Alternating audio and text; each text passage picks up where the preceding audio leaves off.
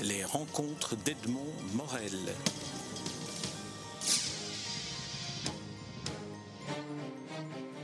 Michel Gosselin, nous nous rencontrons à l'occasion de la publication de la biographie que vous consacrez à Marguerite Yourcenar, en fait une réédition et une aussi réécriture de certains chapitres dont on va, dont on va parler, dans la collection Le côté belge à l'âge d'homme, et le sous-titre sur lequel on va démarrer cet entretien est qu'il eût été fade d'être heureux, qui est un extrait d'un poème de Marguerite Yourcenar. Alors pourquoi avoir choisi ce titre-là alors qu'on sait qu'on pourrait trouver mille titres chez Marguerite Yourcenar? Euh, D'abord, c'est extrait de Feu. Feu qui est un, livre assez étonnant des années 30 où utilise en réalité euh, une rupture sentimentale importante avec Fregnault. Euh, elle fait un journal, elle reprend des extraits de ce journal et cette phrase vient d'un des extraits de ces journaux, plus des textes dans prose poétique sur la passion, qui est un des livres les plus beaux de Marguerite Yourcenar, si on ne le connaît pas. Donc Feu avec X. Alors pourquoi ce titre? Parce que c'est une biographie. Et j'avais constaté euh, pendant mes recherches que euh, avait été loin d'être une femme heureuse. Et je me demandais bien pourquoi. Pourquoi euh, euh, elle avait une vie euh, finalement affective, sentimentale assez ratée, assez pénible. Et cette phrase, si on veut, résume un peu sa position vis-à-vis de ce problème. C'est un peu comme quand Ferré dit Quand je vois un couple heureux dans la rue, je change de trottoir. c'est une façon pour les gens qui n'ont pas eu de chance dans la vie affective de revendiquer le fait que le bonheur est un sous-produit. Elle le dit aussi, le bonheur est un sous-produit. Et je vous rappelle d'ailleurs, dans Feu, il y a un texte magnifique qui s'appelle Marie-Madeleine ou le salut. Et le texte se, se termine par ces mots Dieu m'a sauvé du bonheur. C'est un texte dont vous dites d'ailleurs dans une autre publication euh, que c'est peut-être là où on trouve le plus d'éléments autobiographiques Bien sûr, puisqu'il s'agit en fait d'un. Euh, en fait, euh, l'histoire de ce livre est assez comique. Je pense que Yourcenar a été rejeté par Fregnault, qui était homosexuel. Il faut savoir que Yourcenar était très attiré par les homosexuels. C'était son type d'homme favori. Elle n'a pas très bien supporté le rejet. Et moi, mon, hypothèse, c'est qu'elle a fait une tentative de suicide qui a raté. Et là, elle est tombée dans les bras d'un autre André, qui est Andreas Embelikos, le poète grec, mais qui était aussi psychanalyste. Et il a emmené Marguerite Yourcenar dans les années 35-36 euh, sur son bateau, c'était aussi un armateur grec. Sur son bateau, euh, ils ont fait le tour du Bosphore. Et je pense que c'est euh, qui a dû dire à Yourcenar euh, écris, écris ce qui ne va pas, écris ce que tu ressens. C'est d'ailleurs même l'époque où elle a écrit Les songes et les sorts, c'est-à-dire ses rêves. Elle a commencé à écrire ses rêves. Et c'est l'époque où elle a écrit Nouvelles orientales, parce qu'elle a fait le tour de tout un endroit où elle a entendu des légendes, des trucs, des machins. Et ça a donné trois livres, en tout cas, euh, cette histoire de feu. Et Marie-Madeleine est un des, textes les plus magnifiques que je connaisse les plus révolutionnaires que je connaisse quand on sait d'où vient le sujet. Où d'ailleurs elle dit que Dieu est amoureux de, Jean, de l'apôtre Jean, elle en fait des homosexuels. Et c'est dans, dans, ce livre qu'elle a le plus clairement défini euh, son problème, tout en étant en ayant une certaine honte, parce que la première phrase de Feu, c'est J'aimerais que ce livre ne soit jamais lu. Et je pense qu'elle voulait dire ne soit jamais mal lu. C'est-à-dire que moi, je l'ai lu. Je l'ai lu très mal, puisque mon intention était de trouver derrière ce que cachait Marguerite Yourcenar ou ce qu'elle avait envie de dire.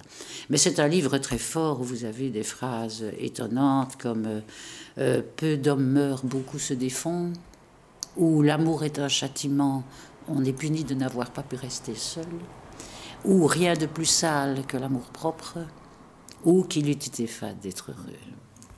Euh, peut-être un mot sur euh, sa vie sentimentale et sa vie amoureuse qui, comme vous le dites, n'a pas, pas été heureuse, et aussi la, dimension homosexuelle de ses, de ses relations. Quand elle est attirée par des hommes homosexuels, est-ce que c'est aussi une manière pour elle de refouler l'aveu, en quelque sorte, de son homosexualité à elle? Non, je crois que c'est un peu de la psychologie de, grand bazar hein, que je vais faire. Mais ma, conviction est la suivante. Vous savez que Yourcenar est né euh, le 8 juin et sa mère est morte le 19 juin de, de l'accouchement. Je crois que Yourcenar, qui a toute sa vie déclaré qu'elle n'a jamais manqué de mère, que ça n'était pas un problème, que son père avait assez de maîtresse pour lui offrir des chocolats et des dentelles, euh, elle l'a tellement dit que ça devient louche à la fin. Et je pense que pas du tout. Et j'ai une preuve assez formelle. Vous savez que jusqu'en 1956, Marguerite Yourcenar fête son anniversaire le 7 juin, au lieu du 8 juin. Or, elle sait qu'elle est née le 8 juin. Je le sais parce que son inscription au baccalauréat quand elle a 16 ans, c'est la bonne date. Quand elle vient en 29 avec son passeport, c'est la bonne date. Donc, elle connaît la date de son anniversaire. Alors, on se demande pourquoi est-ce qu'elle le fête la veille. Et moi, je pense que c'est une façon inconsciente de se défendre d'avoir tué la mère à l'accouchement. Et il y a eu d'autres événements importants dans sa vie. Notamment, sa mère a été remplacée par une bonne, Barbe Hartz. Et cette Barbe Hartz a été renvoyée quand elle avait 7 ans. Et elle a été renvoyée parce qu'elle emmenait Marguerite au bordel où elle arrondissait ses fins de mois. Et la famille était au courant. Il y a une autre raison très probablement pour laquelle le père a accepté cette rupture qui est quand même extraordinaire. Elle a 7 ans, c'est sa mère de remplacement, on la fout à la porte, en lui mentant en plus, en disant qu'elle va se marier. C'était pas du tout ça la raison. Et je pense que c'est une autre chose où elle s'est dit je suis responsable de ça. Il y a une accumulation dans son enfance de, tas de petites choses comme ça et d'importantes choses comme ça qui font que je pense que Yourcenar se voyait elle-même comme un monstre. Elle dit quelqu'un qui tue sa mère, quelqu'un qui laisse partir sa bonne, qui laisse tuer son chien d'un coup de fusil à l'aube, c'est un monstre. On ne peut pas aimer un, monstre pareil. Bon, elle se le formule peut-être pas, mais je pense que profondément en elle, c'est ancré. Et dans ce cas-là, on croit qu'on ne peut pas être aimé. Qui est-ce qui va aimer un monstre pareil? Alors, pour ne pas, euh, pour se donner raison, on va choisir l'amour le plus impossible qui soit.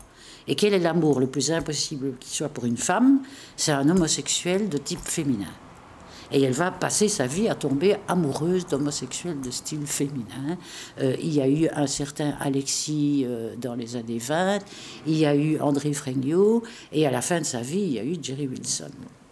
Et je pense que Yourcenar a toujours, et c'est une des raisons pour lesquelles on l'aime pas beaucoup en Amérique finalement, elle a toujours caché et elle n'a rien, elle n'a rien engagé comme lutte pour le féminisme, entendons-nous la cause lesbienne.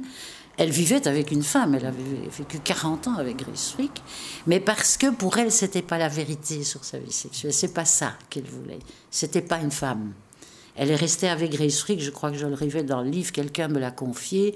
Elle a dit un moment, sur 40 ans de vie commune, il y a eu 10 ans de bonheur, 10 ans de malheur et 15 ans d'enfer avec Frick. En 51, on trouve dans son journal, enfin dans son agenda, en anglais, euh, c'est de la main de Grace Frick. Aujourd'hui, Marguerite Yourcenar a dit de façon audible qu'elle aimerait que Grace soit morte. Euh, elle est restée avec Gris par facilité, parce que Gris faisait tout, parce que seule, elle n'en sortait pas. Mais ce n'était pas son choix. Yourcenar est une bisexuelle, en fait. C'est une bisexuelle, elle s'en fout du sexe. Mais sa vraie attirance, c'est l'homosexuel. Et je pense que la raison, c'est qu'elle se sentait tellement moche qu'elle elle a mis la barrière le plus haut possible. Et c'est ce qui explique aussi sa passion, une véritable passion pour Jeanne de Wittinghoff. Parce que qui est cette Jeanne de Wittinghoff? Je rappelle que Jeanne intervient dans Alexis ou le traité du fin combat, dans la nouvelle Eurydice, dans le coup de grâce, dans Quoi l'éternité? Donc le premier et le dernier livre de Yourcenar, Jeanne est dedans. Hein, j'ai fait un livre au centre Ursenar sur la famille von Wittinghoff et ses rapports avec Ursenar. Alors pourquoi est-ce que Jeanne fascinait tant Marguerite Ursenar Mais parce que Jeanne a épousé un homosexuel, l'a aimé, a eu au moins un enfant avec lui et est restée fidèle à cet homme jusqu'à sa mort. Et c'était la femme qui avait réussi, réussi à séduire un homosexuel, elle.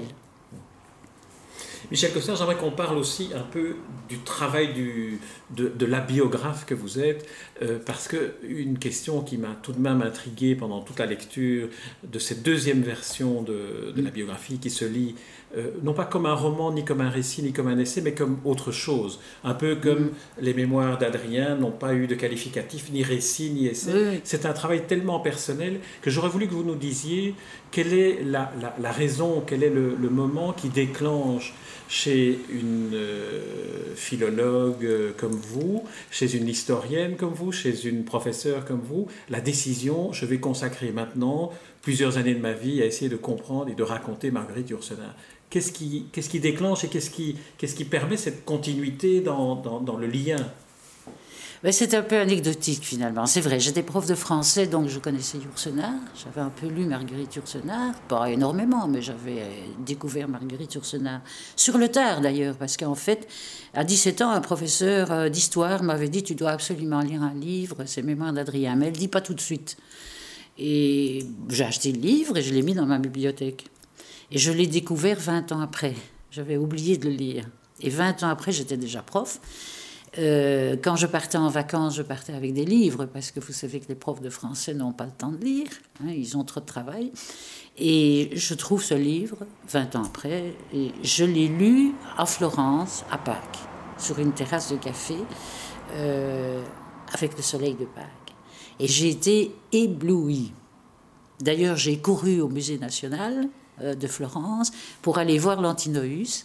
Et ça a été très gac parce que il était en restauration. Et j'ai bien rigolé parce qu'on connaît qu'en Italie, tous les musées sont en restauration. Et j'ai insisté pour qu'on me l'ouvre. Et on me l'a ouvert. Et puis on a ouvert une grande porte et on m'a dit voilà. Et toutes les statues étaient là pêle-mêle. Effectivement, c'était en restauration. Et je me suis arrêtée certainement devant 20 statues en disant Antinoïs, c'est ça. Antinoïs, c'est ça. J'ai jamais su qui était Antinoïs. L'Antinoïs de Florence, avant quelques années où j'ai fait un bulletin sur les Antinoïs au centre. Et je ne sais pas pourquoi, un autre hasard a fait qu'un jour, je ne savais pas où aller en vacances pendant juillet-août. Et un, étranger que j'avais jamais vu, qui s'était assis en face de moi dans un restaurant, euh, je lui dis, je sais pas pourquoi, j'irais bien voir Marguerite Yourcenar. Et il me dit, mais pourquoi pas? Qu'est-ce qui vous en empêche Et je dis, mais il a raison, dit pourquoi pas? Et Bloom, voilà, prend l'avion jusqu'à Montréal, je loue une voiture, je vais à mon désert, euh, et je ne vois pas Marguerite Yourcenar, c'est-à-dire qu'elle ne me reçoit pas. Et, là, c'est mal connaître mon caractère, je suis une têtue, je, je suis susceptible, et j'ai pas apprécié.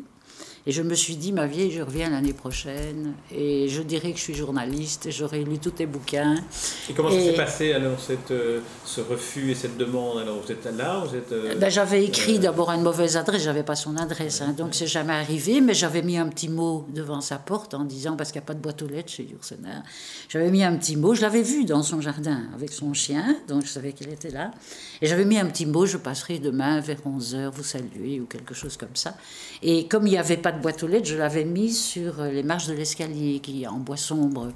Et le lendemain, quand je suis, quand je suis arrivée, je ne l'ai plus vu. Donc je dis, elle a reçu le mot. Euh, j'ai sonné, c'est sa secrétaire. Euh, I am sorry, Miss Yourcenar is very busy, etc. Elle ne peut pas vous recevoir. Et quand je me retourne pour dire, j'ai mis un mot hier, je vois que le mot a monté d'un mètre et que c'était un refus, bien entendu. Et j'ai pas accepté parce que j'avais lu euh, les interviews de Mathieu Gallet où j'avais lu qu'elle se faisait des amis avec les lecteurs qui venaient parfois lui rendre visite, etc. Et c'est après que, disons que ça a été très utile parce que je suis restée sur l'île pendant mes vacances et j'ai commencé à comprendre pourquoi elle habitait dans cette île, ce qui l'attirait là, pourquoi elle restait là, etc. Et puis je suis rentrée, j'étais pas contente du tout, je me dis l'année prochaine je reviendrai. Et autre hasard extraordinaire, euh, je n'allume jamais la radio dans ma voiture, jamais. Et un jour, je suis entre deux écoles et j'ouvre la radio. Et j'entends Marguerite Yourcenar est morte. Donc mon projet d'aller la voir mhm. était par terre. Et c'est ce jour-là, à ce moment-là, que j'ai décidé, ok, eh ben je vais, moi je vais te rencontrer. Je vais te rencontrer malgré toi et je vais faire cette biographie. La deuxième raison qui explique le style du bouquin, c'est que euh, j'ai toujours eu des envies d'écriture. Hmm. J'ai écrit plusieurs textes euh, plutôt personnels que je ne tiens pas à éditer parce que c'est un peu l'évacuation de, de, problèmes. Mais, Comme dans Feu. Ben, un peu, un peu, des, choses dans le. J'ai parfois des titres, euh, des titres euh, de pièces, par exemple, le premier qui se réveille embrasse l'autre, mais j'ai jamais dépassé le titre. J'ai quand même écrit une pièce de théâtre, hein, La Mal Morte, et j'avais envie d'écrire, mais je n'aime pas la fiction. la fiction pour la fiction, c'est-à-dire inventer une histoire d'amour. Je vois pas ce que ça peut apporter à la Terre et aux gens de lire une histoire d'amour inventée ou une histoire abracadabrante. Donc j'ai toujours eu envie d'écrire quelque chose où il y avait du vécu. Donc sur moi au départ, puisque je n'avais qu'un vécu, c'était celui-là. Et là, je me suis dit, mais voilà un sujet d'écriture, je suis bête, voilà un bon sujet d'écriture. Et j'ai décidé aussi, en faisant ce premier livre, c'était mon tout premier livre, j'ai décidé aussi que je ne voulais pas employer le style journalistique ou le style elle se lève à 8 heures du matin, elle prend un café noir, elle met deux gouttes de lait, elle met trois sucres et elle tourne à gauche trois fois, à droite deux fois. C'est pas ça que je voulais écrire non plus.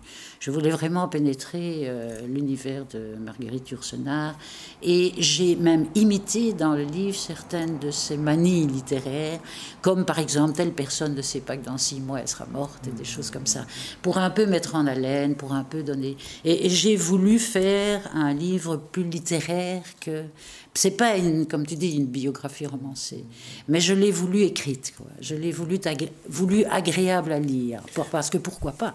C'est pas parce qu'on parle de quelqu'un qu'il faut écrire comme un, comme un charcutier. Hein. L'avant-propos, d'ailleurs, qui, qui, ouvre fatalement le livre, est écrit à la première personne et est écrit de façon très yoursonarienne, si je peux me permettre, avec une rencontre qui n'a pas eu lieu. Mais c'est ça, c'est ce que je euh, raconte. La rencontre qui n'a pas eu lieu, qui aurait pu avoir lieu. Donc, tout est dans une sorte de, conditionnel euh, d'espoir euh, déçu en quelque sorte, et c'est très, c'est très et ça donne peut-être le ton de, l'ensemble de la démarche de, de la biographie, euh, sur lequel j'aimerais aussi que vous nous disiez le, le, travail que vous avez fait sur les sources, parce qu'on lit dans votre biographie beaucoup d'extraits de correspondances inédites, mm. beaucoup de, de, sources aussi de, euh, peu connues, ou en tout cas inédits ou inédits en français, et ça donne du personnage une, une sorte de, de complicité entre le personnage, la biographe et le lecteur. Oui, mais ben, j'ai enquêté, et toutes les archives de Yursener, il faut le savoir, se trouvent aux États-Unis, à la Harvard, dans un endroit qui s'appelle la Houghton Library. Euh, il y a de quoi lire pendant six mois sans interruption en diagonale. On ne peut pas lire attentivement. Hein, faut. J'ai passé quatre étés là-bas, quatre étés aux États-Unis à, à la Harvard à lire ces documents. Et je voulais effectivement que dans le livre, à l'époque, il n'y avait pas encore beaucoup d'inédits publiés. Il y en avait, enfin, il y avait encore beaucoup d'inédits. Donc, euh, je me suis plongée dedans avant que Gallimard n'édite tout. Euh, et j'ai cherché tout ce qui me semblait intéressant euh, du point de vue biographique. J'ai aussi beaucoup enquêté. J'ai énormément enquêté. Par exemple, je donne un seul exemple pour Lucia Kyriakos, qui a été une de ses amies grecques. Euh, je me suis retrouvée à, Athènes euh, parce que Joursenard ne donnait que les initiales dans sa chronologie. Euh, LC. Non, Kyriakos, LK. Hmm. Et j'ai même vu, comment il s'appelle le poète le poète grec là qu'elle a, qu'elle a traduit. Qu'elle a traduit. Non, qu'elle a traduit avec. allez. Constance, pas elle a traduit Constantin Cavafi avec Dimaras. J'ai même vu Dimaras à Athènes. Et je lui dis, mais qui est Elka? Et alors il m'a répondu, à partir du moment où Marguerite Yourcenar dit Elka, je n'ai pas identifié Elka, parce que c'était quelqu'un du groupe euh, qu'il fréquentait, dit Maras, euh, et, sa femme, etc. Donc euh, j'ai eu beaucoup de mal à trouver, et on m'a même mis un moment sur une fausse piste qui m'a amené en Allemagne où j'ai essayé de retrouver la LK qu'on m'avait dite euh, et qui n'était pas la bonne. Euh, j'ai vu tout de suite que je me trompais. Je veux dire que j'ai beaucoup enquêté et c'est parfois un ami, un, mot. D'ailleurs, en lisant les remerciements, on s'en rend compte. Je dis un mot, un mot qui est sorti euh, inopinément de sa bouche et qui m'a mis sur la voie, ou des gens qui cachent des choses. J'ai rencontré énormément de gens, j'ai enquêté énormément et ça m'a pris euh, neuf ans euh, d'arriver au bout de cette biographie euh, pour répondre à toutes les questions. Et j'étais très contente parce que le peu d'hypothèses que j'avais faites se sont avérées juste quand j'ai pu les avérer. Et j'ajoute quelque chose sur, sur cette biographie qui est particulier. C'est que d'habitude, ce que fait un biographe, c'est il cherche sur la vie, dans les archives, partout, et il va expliquer l'œuvre grâce à la vie j'ai fait le chemin tout à fait inverse. Euh, racontait rien sur sa vie, des archives on en a, mais enfin, vous savez, comme elle le dit elle-même, il y a tellement de fautes dans les archives que c'est pas fiable, quoi. Hein. Euh, on dit elle a habité là, on se trompe de date, enfin bon. Donc moi j'ai fait l'inverse. Je me suis dit quand je lis Yourcenar, je sens où elle est. Je sens quand c'est elle qui parle. Je sens quand c'est elle qui se raconte. Donc moi je vais utiliser l'œuvre pour reconstituer sa vie. Et les, euh, j'ai fait des hypothèses assez, assez importantes. Vous savez qu'une de mes hypothèses, c'est que euh, Alexis, qui est le deuxième enfant de Jeanne de Wittinghoff et Conrad de Wittinghoff, serait un enfant de Michel de Crayancourt et Jeanne de Wittinghoff. Et qui expliquerait Michel, qui est le père de Marguerite, qui est le père de Marguerite Yourcenar. Et qui expliquerait le seul livre que je ne m'expliquais pas à l'époque, qui est Anna Soror. Pourquoi Yourcenar s'est intéressé à euh, une histoire d'inceste entre frères et sœurs, si ce n'est qu'elle avait peut-être un demi-frère et, qu'on a dû s'en rendre compte. Euh, il y a encore maintenant sous scellé jusqu'en 2057 une partie de ces archives à la Harvard. Et je crois que malheureusement on ne saura rien là-dessus, parce que je crois que l'Ursenar elle-même ne devait rien savoir là-dessus. Euh, la seule chose qu'on pourrait éventuellement apprendre, c'est quelques confidences qu'elle a faites à la fin de sa vie par écrit à sa traductrice euh, de Gallimard, Jeanne Carayon, et qu'elle a demandé de lui réexpédier euh, à la fin.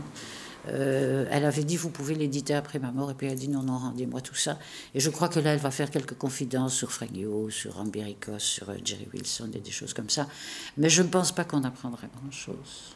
Peut-être que pour illustrer ce que vous venez de décrire comme étant votre, l'originalité de votre mm. méthode de biographe, de partir de l'œuvre pour déceler les, les éléments de, de, la vie de, de l'auteur, Marguerite Yourcenar en l'occurrence, on pourrait peut-être évoquer l'écriture telle que vous la racontez des mémoires d'Adrien, euh, qui finalement parcourt quasi la totalité de sa vie adulte, euh, qui met bien en évidence le rôle de Grace Frick dans euh, la relation particulière qu'elle a avec Marguerite Yourcenar. Alors, comment avez-vous construit ce chapitre euh, consacré à l'écriture des mémoires d'Adrien? Ben, C'est-à-dire que je suis partie à la fois de ses agendas, c'est-à-dire qu'il faut d'abord dire que pour chaque chapitre, pour chaque livre, et, j'ai fait la même chose avec Horta aussi, mon livre sur Horta, euh, pour éviter de répéter tout le temps le même ram-ram, euh, je me suis dit, pour chaque livre, il faut partir d'un angle différent, il faut l'aborder autrement. Et Mémoire d'Adrien, je l'ai abordé par son journal. Euh, parce qu'il y a deux choses qui sont la source. Il y a ses agendas, où elle notait dans l'agenda aujourd'hui écrit Fini la mort d'Antinoïs avec quatre étoiles, etc. Et alors, il y a ce que Yourcenar appelle ses carnets de notes. Et il se fait que celui d'Adrien n'était pas encore édité à l'époque où j'ai fait mon livre. Et en fait, dans le manuscrit qui est à l'automne, sur l'avers des pages, il elle a commencé à noter euh, comment elle a écrit le livre. Vous savez que Yourcenar aimait beaucoup renseigner les gens avec des postfaces, des préfaces, des, euh, commentaires, etc., pour dire voilà comment vous devez lire mon livre. Hein. C'était un, un tyran à ce niveau-là. Et là, elle raconte des tas de choses. Et on a édité finalement les carnets de notes de mémoire d'Adrien, mais pas tout. Il y a des choses que je dis là qui sont dans les carnets de notes, mais qu'on n'a pas retenues pour l'édition. Donc euh, il faut s'en référer à, l'inédit euh, de l'époque. Alors, évidemment en synthèse, parce que vous n'allez pas pouvoir synthétiser en deux minutes le chapitre consacré aux mémoires d'Adrien et euh, tout ce à quoi a correspondu l'écriture de ce livre dans la vie de Marguerite oui.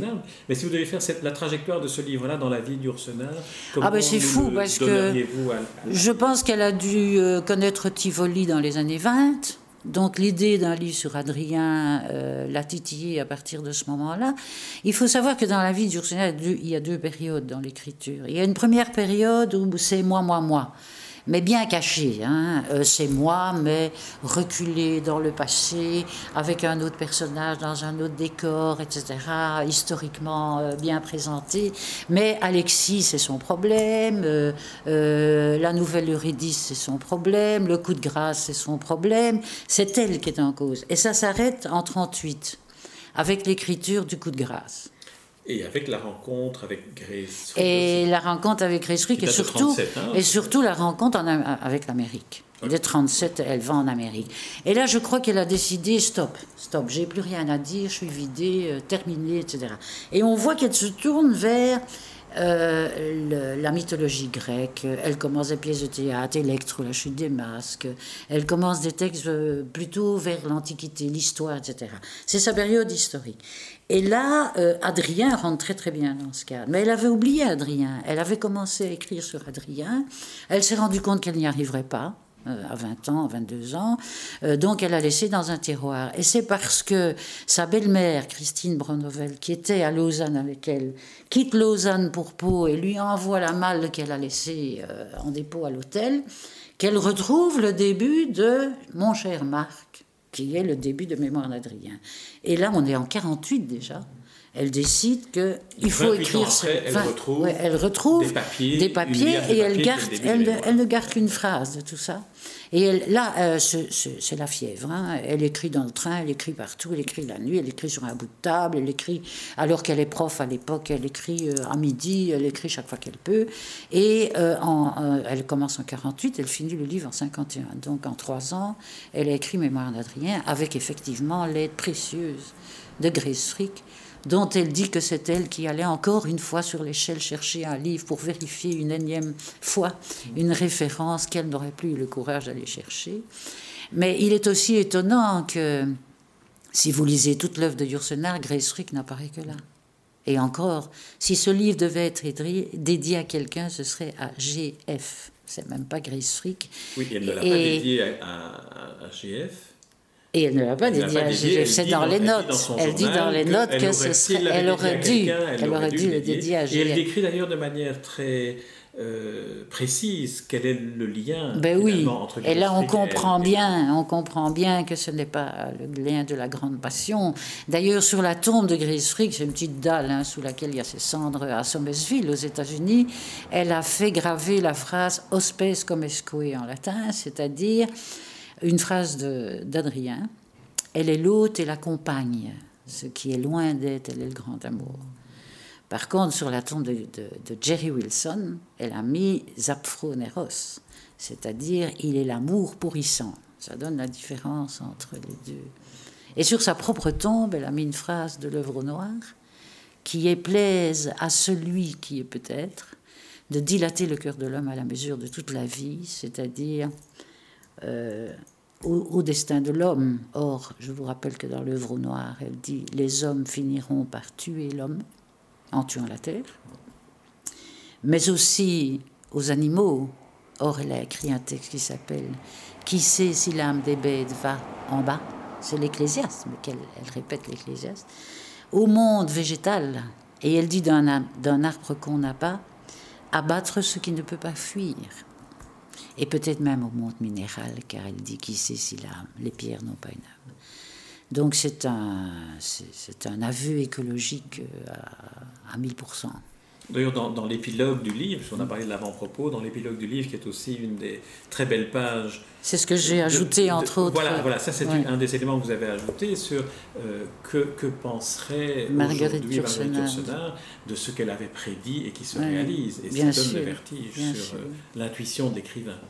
Oui, c'était une femme euh, pas engagée euh, comment dire, elle n'a pas adhéré à un parti en particulier, mais par exemple, on a fait un relevé euh, sur un livre sur l'écologie euh, de, de, ses soutiens elle soutenait plus de 80 sociétés aux États-Unis et sans doute autant en France, mais là on n'a pas trouvé la source financière, enfin fiscale.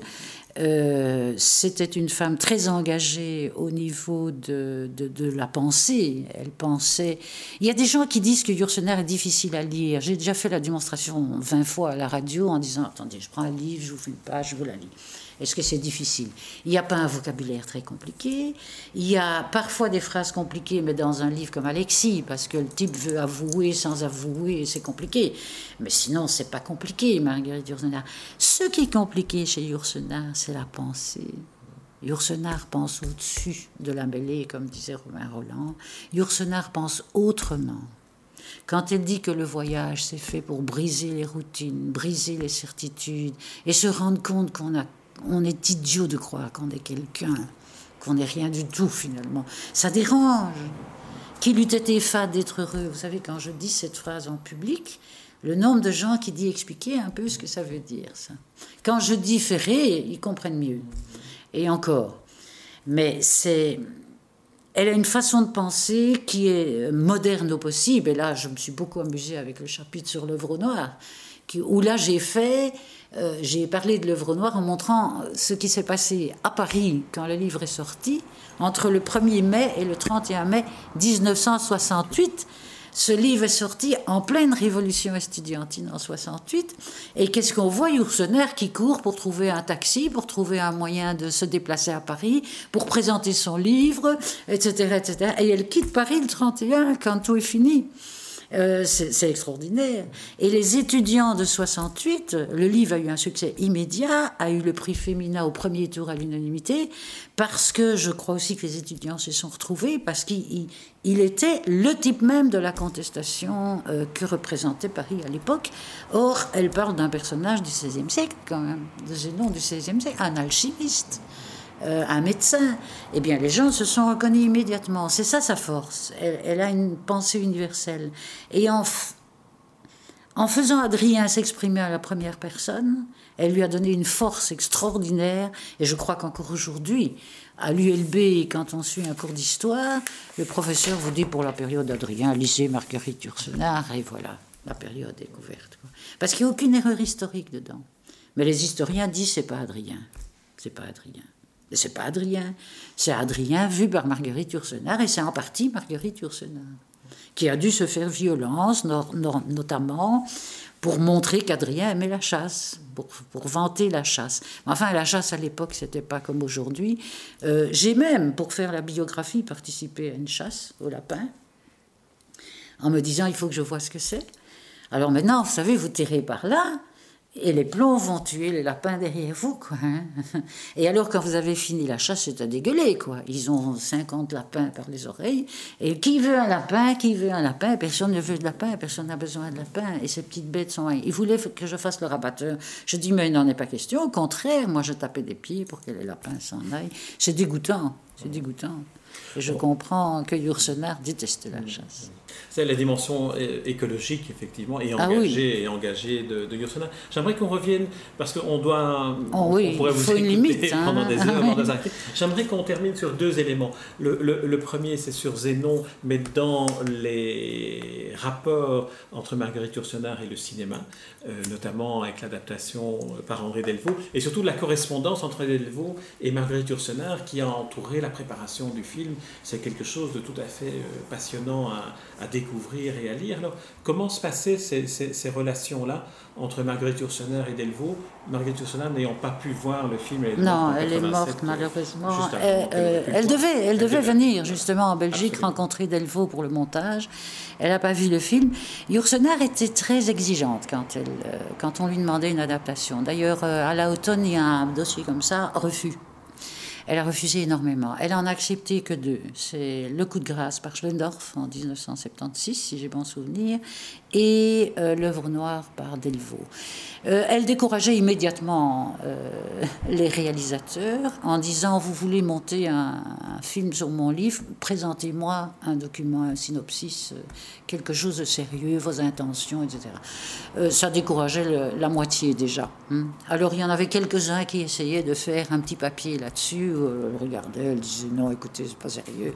Elle a toujours refusé, par exemple, sur Mémoire d'Adrien, parce qu'elle avait peur d'un film à la Spartacus. Quoi, hein.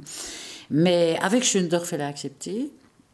Il a fait un excellent film, un excellent film, Le coup de grâce. Mais il a eu, quand elle l'a vu aux États-Unis, ses dix pages de commentaires et de critiques. Delvaux, le contact a été excellent. Il faut dire que Delvaux est un cinéaste hors pair, que Delvaux est un homme intelligent, est un homme délicat, était un homme sensible, était un homme ouvert. Et tout de suite, ça c'est très très et bien. Aussi un intellectuel. Et un intellectuel. Peut-être plus qu'un cinéaste oui, euh, oui, qui oui. réfléchissait. Et puis qui a, eu la, qui a l'habitude de mettre en scène des, des, romans, etc. Elle avait vu l'élève enfin ça c'est l'autre. Elle avait vu certains films de Delvaux, elle avait demandé l'avis de Suzanne Villard d'ailleurs en disant qu'est-ce que tu penses, est-ce que je peux faire confiance à Delvaux? Parce qu'en Amérique, dans son petit village, on trouve pas facilement euh, des films de Delvaux. Enfin finalement, elle l'a fait et je dois dire, ils ont travaillé la main dans la main. Euh, avec, euh, avec déjà au départ cet accord tacite que on ne fait pas recours à une grande vedette. il ne voulait pas recourir à. Parce que, par exemple, pour le coup de grâce, Schlendorf voulait mettre Alain Delon. Et a dit non, non, pas Alain Delon, même jeune à l'époque. Mais, euh, et ça, je crois que Delvaux l'a tout de suite compris. A tout de suite compris où il devait aller, comment il devait y aller. Et je crois que là où il a dû aller au-delà d'Yourcenar, plus loin qu'elle, il a été dans le sens de Yourcenar. Moi, je défends très très fort le film Œuvre noire de Delvaux, qui est pour moi une merveille.